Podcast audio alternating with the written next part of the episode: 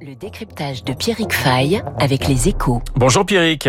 Bonjour Renaud. On va parler consommation ce matin et les Français craquent de plus en plus pour les produits d'occasion. Oui, les soldes se terminent dans moins d'une semaine et pour l'instant le bilan n'est pas mirifique, en tout cas pas à la hauteur des attentes pour les commerçants qui espéraient beaucoup de l'envie de consommer des Français. Mais si ces derniers ont des envies de faire chauffer la carte bleue, ils ont aussi envie de consommer autrement.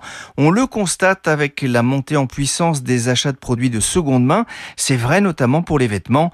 On savait que les deux tiers de la génération Z, les 18-24 ans, pratiquaient déjà assidûment l'achat d'occasion, mais c'est aussi de plus en plus le cas des 25 64 ans selon un sondage d'Opinionway. Snapchat, qui a réalisé un rapport sur l'avenir du commerce, a constaté ainsi que 40% des consommateurs ont déjà acheté des produits sur des plateformes de revente comme Le Bon Coin, Back Market ou Vinted. Pierrick, pourquoi un tel engouement pour les produits de seconde main?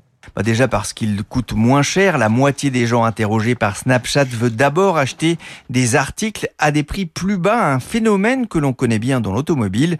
Mais c'est loin d'être la seule raison. Une partie évoque aussi des raisons environnementales, avec l'envie de donner une seconde vie à des vêtements ou à des objets. C'est une vraie tendance qui se dégage dans les enquêtes d'opinion. Et ça, les grandes enseignes l'ont bien compris. Decathlon a été l'un des précurseurs en proposant aux clients de vendre dans leurs magasins les vélos d'occasion ou des articles de sport d'hiver. Ils ont même créé un site internet dédié. Mais d'autres acteurs commencent à s'y mettre. Ikea, par exemple, propose la réservation de meubles d'occasion visibles sur son site internet avec photos et commentaires fournis par les salariés. En Suède, le groupe est allé plus loin en créant un magasin spécialisé pour les articles de seconde main.